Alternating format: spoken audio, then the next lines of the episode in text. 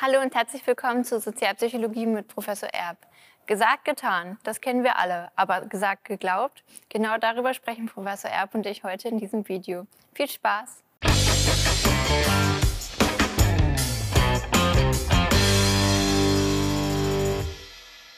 Hallo Janis. Ja, hallo Judith. Der Titel dieses Videos lautet Gesagt ist geglaubt, also Saying is Believing. Und es wird ja irgendein psychologisches Phänomen dahinter geben, warum wir heute dieses Video äh, produzieren. Also erklär doch mal, was ist mit Gesagt ist geglaubt gemeint? Ja, schöne Frage. Äh, ja, es hat einen Sinn, ja. Also es gibt tatsächlich äh, dieses Phänomen der Kommunikation, dass wir, wenn wir etwas gesagt haben, das am Ende tatsächlich auch glauben. Mm, das Interessante ist, dass man auch dazu gebracht werden kann, etwas Bestimmtes zu sagen. Ähm, kennen wir auch aus dem Alltag. Äh, wir reden zum Beispiel unterschiedlich mit unterschiedlichen Adressaten. Äh, mit Kindern reden wir anders als mit Betrunkenen und mit der Oma vielleicht auch noch mal anders als mit dem Kollegen und so weiter. Ähm, und dann, wenn wir sozusagen unsere Kommunikation anpassen an den Adressaten, die Adressatin, dann haben wir am Ende den Effekt, dass wir das glauben, was wir gesagt haben. Und das ist saying is believing. Mhm. Ist es also so ein bisschen ein Paradigma, um zu erklären, wie so eine soziale Realität entsteht? Ja, ne, also da wird es eigentlich hauptsächlich verwendet jetzt in der Psychologie, dass man sozusagen Leute dazu bringt, etwas zu sagen und ähm, dann äh, untersucht, warum sozusagen am Ende das geglaubt wird, was gesagt wird, mhm. obwohl es beeinflusst ist. Und das kann man ein bisschen äh, auch erklären, wie das funktioniert. Äh, wir können uns vorstellen, wir sind in diesem Experiment. Mhm. Es ist ein bisschen komplizierter. Äh, deswegen sage ich immer dann Judith und Jennis. Und wir stellen uns vor, es gibt noch eine dritte Person, Thomas. Okay. So, Thomas ist jetzt dein, Fre äh, dein Freund. Mein also fester Fre Freund. Naja, ein Freund von dir. Mhm. Äh, Thomas, ähm, ich weiß, dass du den kennst. Ich persönlich kenne ihn aber nicht. Mhm. Ich kriege aber Informationen über Thomas. Und ähm, soll Thomas dir so beschreiben, dass du ihn wiedererkennst unter all deinen Freunden. Ah, okay. Das ist sozusagen meine Aufgabe, ohne den Namen zu nennen mhm. natürlich. Und jetzt kriege ich mehrdeutige Informationen über diese Person. Also äh, Thomas liest viel, verbessert andere Leute, wenn sie sprachliche Fehler begehen, dürfte dir bekannt sein. Also ne, scheinbar und anscheinend verwechseln oder irgendwie sowas. Äh, und, und, und. Äh, und diese Information kann man unterschiedlich ausdeuten. Man könnte sagen, der ist gebildet. Thomas ist gebildet. Man kann aber auch sagen, dass der ist besserwisserisch. Ne? Der weiß irgendwie immer alles besser und äh, nervt auf diese Art und Weise, oberschlau. Ähm, mehr Informationen gibt es noch, zum Beispiel bestellt beim, äh, im Restaurant immer das billigste Essen. Ist der vielleicht geizig oder ist er eher sparsam? Das eine ist negativ, das andere ist positiv. Und ich erfahre jetzt im Vorhinein, äh, dass, deine, äh, dass dein Freund Thomas von dir gemocht wird oder nicht gemocht. Mhm. Also du, du magst diese Person, aber magst sie nicht sonderlich. Mhm. Freund passt ja. vielleicht dann gar nicht mehr so richtig, aber mein Bekannter. Äh, ein Bekannter. Ne? Äh, und äh, ich würde dann sozusagen meine Kommunikation über Thomas an dich so ausrichten, dass ich, mhm. äh, dass ich entweder übereinstimme mit deinem Urteil, dass du ihn magst, oder übereinstimme mit dem Urteil, dass du ihn nicht mhm. magst. Und das kommuniziere ich dir unter der Vorgabe, du sollst ihn wiedererkennen ob du ihn wiedererkennst oder nicht, spielt keine Rolle. Entscheidend ist, dass am Ende dieser Studie, dieses Experiments, ähm, ich dann aufgefordert werde zu erinnern, welche Information über Thomas gegeben war. Und diese Erinnerung, die ich jetzt aufschreibe, die ist verzerrt. Und zwar durch die Art und Weise, wie ich über Thomas kommuniziert habe, äh, unter der Bedingung, äh, du magst ihn nicht, erinnere ich eher, äh, dass er geizig ist und besserwisserisch ist und unter der Bedingung, dass du ihn magst, Vergleichsbedingungen, erinnere ich eher die positiven Seiten. Also mhm. er ist mhm. gebildet, er ist eher sparsam, ne, nicht so verschwenderisch und so weiter. So funktioniert das. Ja, und wieso passen wir jetzt äh, unsere soziale Realität dem an, was wir sagen? Warum wir das tun? Ja. ja. genau, da kommen wir wieder zurück auf diesen Punkt, dass wir soziale geteilte Realität herstellen. äh, wir konstruieren im Grunde unsere soziale Realität. Das ist auch also eine Grundbotschaft der Sozialpsychologie, das kann man schon so sagen, äh, dass vieles in der Welt ja uneindeutig ist, nicht so klar ist, ist das wir bleiben mal im Beispiel, äh, ist diese Person jetzt sparsam oder ist sie geizig? Und ähm, dass wir auf der Grundlage der Information dann das zusammenpacken zu einem Urteil, das irgendwie eindeutig wird. Und das dann kommunizieren äh, zu anderen und auf diese Art und Weise eine Realität herstellen, ähm, die jetzt oft sehr subjektiv ist. Das merkt man nicht, wenn man mit Leuten zu tun hat, äh, die die gleiche subjektive Realität haben. Äh, aber äh, man merkt es dann, wenn es zu Diskursen kommt, zu politischen Debatten, zu Streitereien, Diskussionen und so weiter. Der eine sieht so, der andere sieht so. Haben wir ja auch jede Menge im Alltag.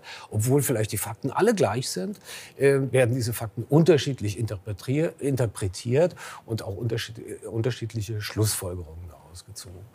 Und dann äh, ist sozusagen keine so gemeinsame soziale Realität hergestellt auf diese Art und Weise. Und was wollen wir jetzt genau damit erreichen? Kannst du das ein bisschen erklären? Na gut, es gibt da menschliche Motive, die wir dahinter vermuten und die werden auch ausführlich beforscht. Äh, Im Grunde sind es zwei. Das erste ist das, was man die epistemische Motivation nennt. Also äh, die, äh, das Motiv der Menschen, ein realistisches Bild über die Welt zu haben. Mhm. Das hätten wir gerne mhm. und das ist auch sehr praktisch, wenn ich weiß, das ist gut und das ist schlecht. Äh, das nützt mir und das schadet mir, wenn ich weiß, das ist die, die richtige Entscheidung oder das ist die falsche Entscheidung und so weiter. Äh, das ist das Erste. Wenn diese epistemische Motivation fehlt, also diese Motivation, die Realität zu erkennen, äh, dann funktioniert auch dieser Effekt nicht. Der verschwindet dann von, von alleine. Und das Zweite, die das zweite Motiv äh, ist die Anpassung. Also wir wollen dazugehören, wir wollen nicht abweichen. Und ich möchte mit dir sozusagen auf ein und derselben Wellenlänge sein, wenn es um diese dritte Person Thomas geht. Also passe ich meine Einstellungen über Thomas deine an und schaffe so eine gemeinsame soziale Realität, äh, die mit Harmonie etwas zu tun hat, die Streit vermeidet und so weiter.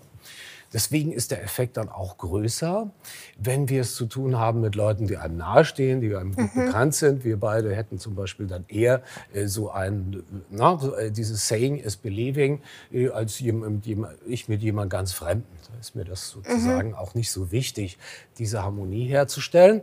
Und wir haben den Effekt dann natürlich auch stärker, wenn es sich um Eigengruppenmitglieder handelt.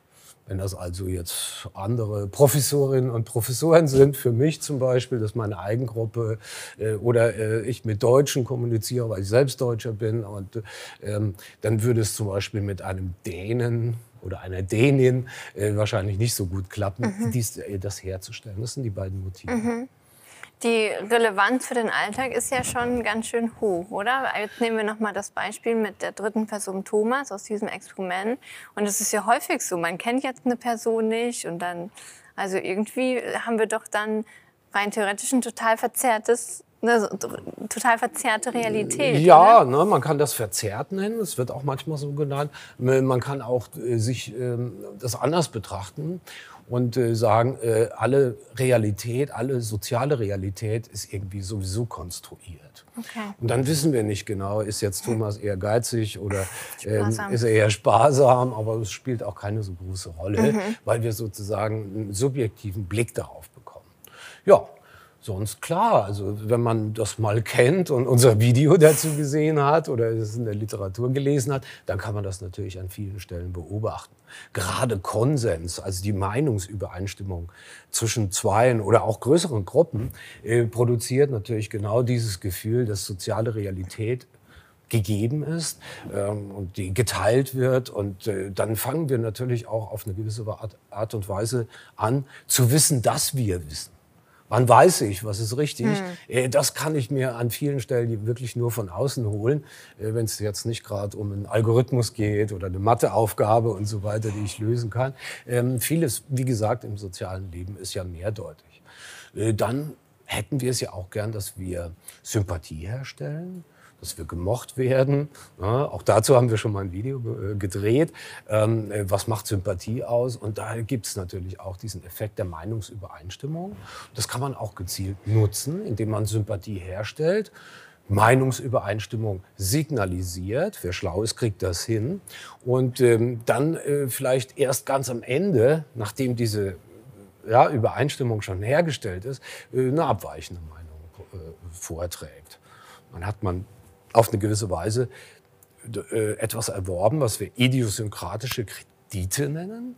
Also man hat sozusagen einen Kredit schon bekommen von dem anderen. Ja, der ist so wie ich und der denkt so wie ich. Und wenn der jetzt einen anderen Punkt vorträgt, der mit mir gar nicht übereinstimmt, äh, dann hat er eine größere Chance, äh, meine Meinung auch zu verändern das haben wir. Ja, sonst, wie gesagt, wir wollen natürlich harmonische Beziehungen haben. Ne? Ähm, kennen wir auch aus dem Phänomen Gruppendenken. Auch dazu haben wir schon mal ein Video gemacht. Muss ich nicht weiter darauf eingehen. Was fällt mir noch ein? Zeugenaussagen vor Gericht ist auch so ein klassisches Thema hm. in der Sozialpsychologie. Diese Beeinflussung der Zeugen untereinander. Jetzt äh, der erste Zeuge, die erste Zeugin äh, trägt was vor und ich hatte es eigentlich ganz anders gesehen. Und wie gehe ich jetzt damit um? Und dann passe ich mich dann auch wieder dem an. Und äh, wie gesagt, was gesagt wird, ist, wird auch geglaubt. Am Ende glaube ich das sogar, äh, was ich selbst, ja, eigentlich nur aufgrund des sozialen Einflusses von anderen äh, gesagt habe hm. und äh, meiner Erinnerung gar nicht mehr so genau entspricht. Das sind so klassische Beispiele, die da untersucht werden. Okay, ja, ist echt ein spannendes Thema. Es hat sich also gelohnt, äh, dieses Video mal zu drehen. Äh, ich bedanke mich ganz herzlich bei dir, dass du meine Fragen beantwortet hast. Ja, sehr gern, Judith. Wir sehen uns beim nächsten Mal. Ja, wir sehen uns wieder und wir haben dann auch eine sozial geteilte Realität genau. und wir freuen uns beide über das Video. Wir freuen uns darüber, dass Sie zu Hause äh, das Video auch gut finden, hoffentlich, und äh, auch die soziale Realität mit uns dann noch teilen. Äh, Wenn es Ihnen gefallen hat, lassen Sie uns einen Daumen da abonnieren Sie unseren Kanal und wir freuen uns dann tatsächlich auch auf das nächste Video gemeinsam. Ciao.